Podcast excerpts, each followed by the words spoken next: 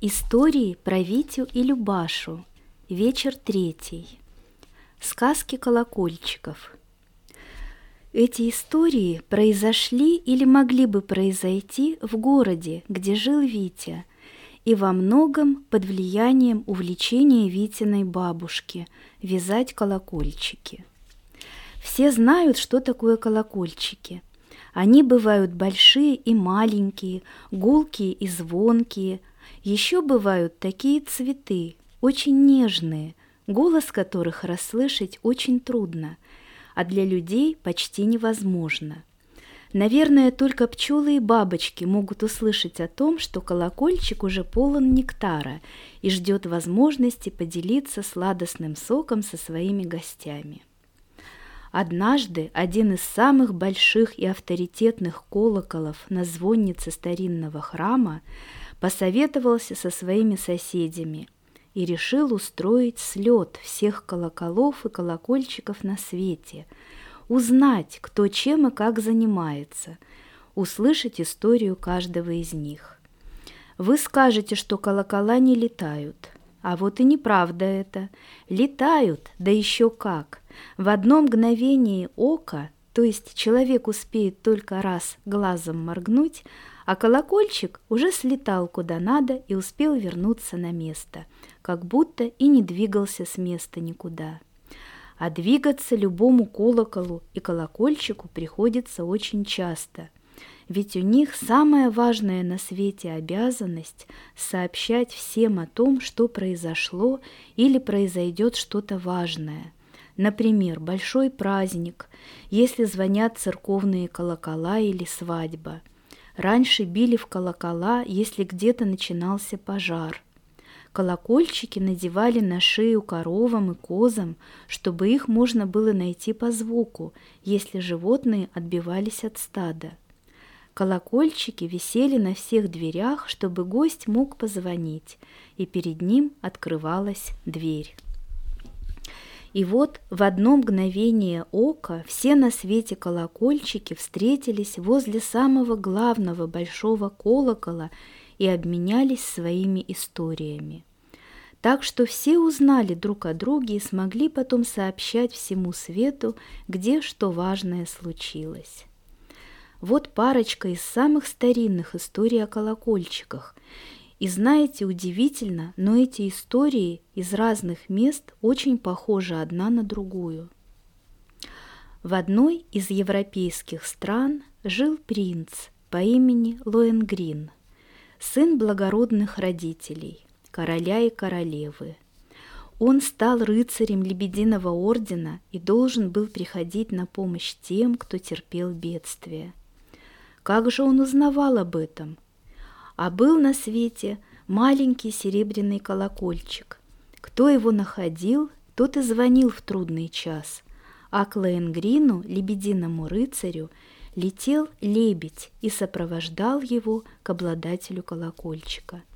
А рыцарь спасал попавшего в беду. Так это было. А в Жигулевских древних наших горах жил когда-то Витязь Борислав – и он подчинил свою жизнь звону колокольчика в руках терпящих несчастье, летел стрелой на помощь и жил так не одну сотню лет, устремленный к своей благородной цели. Однажды он спас красавицу Настю, вызволил ее из когтистых лап страшного триморока Жигулевского, а она потом огненной птицей обратилась и всюду сопровождала своего витязя. И знаете зачем? Освещала ему правду о том, кто держал в руках колокольчик. Ведь однажды лихие люди, разбойники лесные, напали на караван купеческий, а купцы оказались бравыми ребятами и отважно отбивались.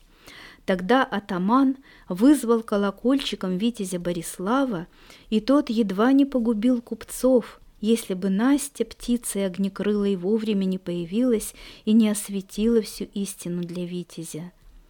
Устыдился он своей слепоты и с тех пор всегда на пару с Настей на помощь спешит. О них рассказал нам замечательный сказочник, наш современник Игорь Муханов. А Лейнгрину, должно быть, лебедь помогал.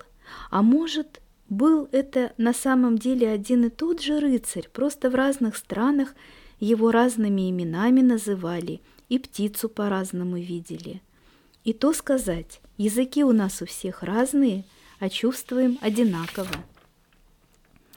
Были и другие истории. Дальше мы узнаем некоторые из них.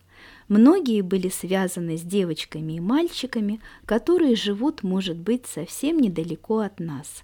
Вот, например, история с красными колокольчиками произошла с двумя друзьями – Витей и Никитой. Слушайте.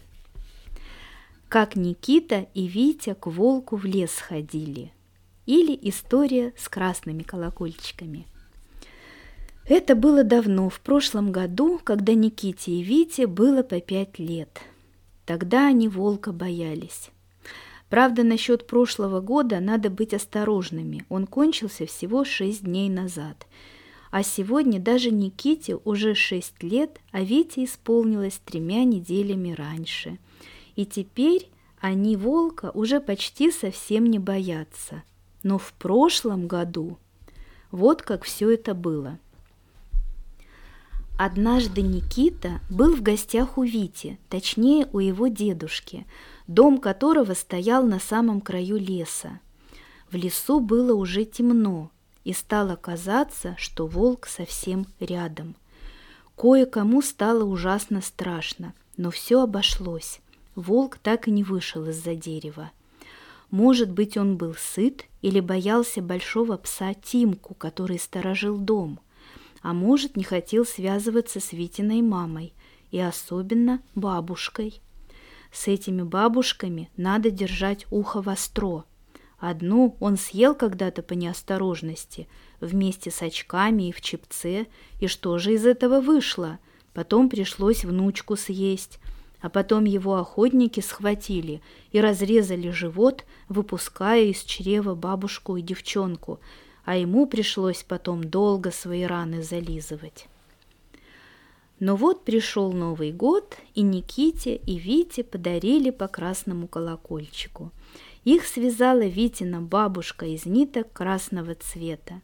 Чтобы они стали прочными, окунула их в густой сахарный сироп, а чтобы они стали звонкими, вставила внутрь бубенчики – Никита спросил, могут ли эти колокольчики помочь, если волк окажется поблизости.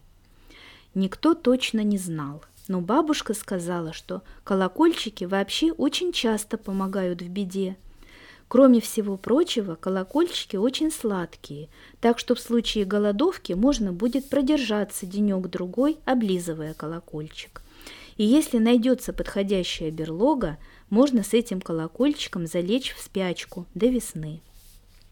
А Никита с Витей однажды решили проверить, во-первых, есть ли в лесу волк и помогает ли от него красный колокольчик. Это было уже в новом году. Они сказали своим мамам, что совсем ненадолго за соседний куст зайдут и сейчас же вернутся. А сами с собой колокольчики захватили – за кустом начинался темный лес, и там уже был волк. Он стоял в тени дерева, скалил белые зубы и рычал. Тогда Витя и Никита быстро вытащили красные колокольчики и показали волку. Тот отпрянул.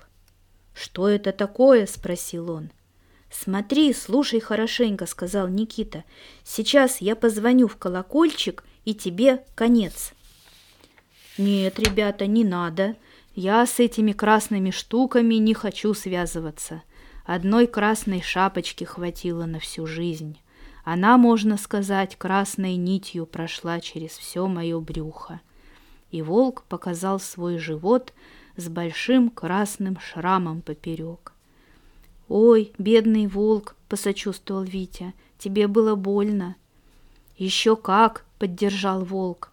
Да вы вообще знаете, какая у волка жизнь? Вот все ругаются.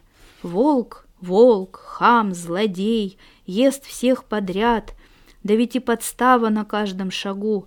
Вы только вспомните, как меня лиса учила рыбу ловить, и у меня хвост к полынье примерз. «Ловись, рыбка большая, ловись, рыбка маленькая!» Передразнил он писклявый голос лисы. «Видите, что осталось?»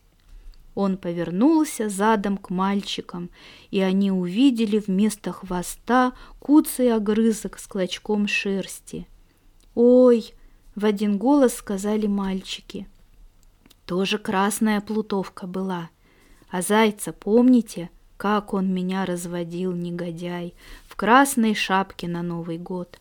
«Ну, заяц, погоди!» — взревел волк и тут же неожиданно добавил. «Да это меня надо в красную книгу заносить!» И тут же непонятно откуда в его лапах появилась большая красная книга — я сам-то глазами слабоват стал. Ну-ка, прочитайте, есть тут я или нет. Витя взял книгу и стал читать ее. «Нету, волк, тебя тут!» «Ну, если грамотные, так впишите меня», — взмолился волк, «чтобы не истребили под корень». Тогда Витя и Никита взяли красную книгу и написали там «Волк» и добавили «из леса» а потом решили, что их тоже надо вписать в эту красную книгу, чтобы их берегли, как волка, и они написали в ней «Витя и Никита» из леса.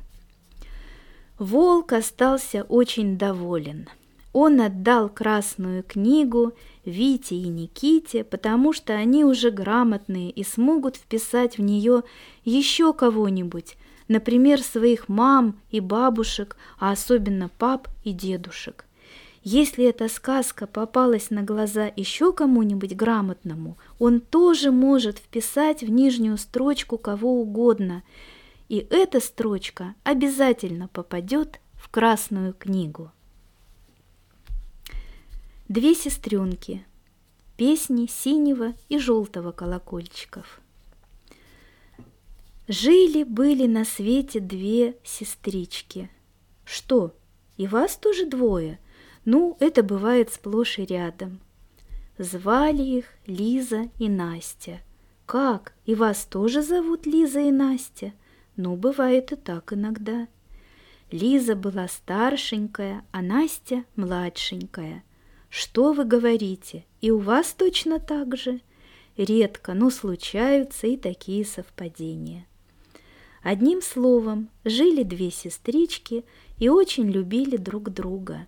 Да и жили они в семье с мамой и папой, что тоже случается чуть не на каждом шагу.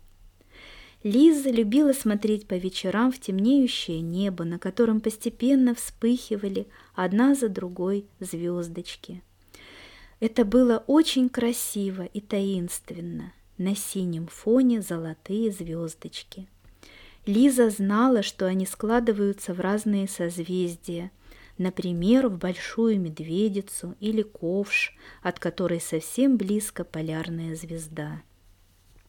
Звезда всегда остается неподвижной в нашем северном полушарии, а вокруг нее идет хоровод всех остальных звезд. В древности полярную звезду даже называли небесным гвоздем – она как бы была впрочно вбита в небосвод, как ось часового циферблата. Иногда Лизе казалось, что по небу то пробегает конь с пышной гривой, то в небесных волнах проплывает дельфин, несущий на себе мальчика.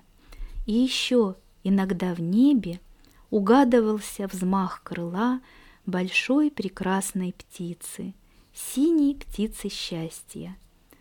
Ах, если бы небо оказалось чуточку ближе, думала Лиза. Однажды сестрички получили посылку, в которой оказалось два колокольчика, большой темно-синий и маленький, желтый, как цыпленок. Конечно, синий достался Лизе, а желтый – Насте. Так они обе сразу решили – то есть и не решили ничего, а просто протянули руки каждая к своему колокольчику и взяли их. Колокольчики зазвенели, и у каждого оказалась своя песенка. Синий колокольчик звенел чуть громче, и девочки решили послушать его песенку первой. Вот о чем он пропел. «Я свод небесный, на мне сияют звезды, И где-то месяц молодой, Взойдет он скоро, освещая Дорогу путникам в ночи. И я крыло той синей птицы, Что дарит людям счастье, И бог дельфина в океане.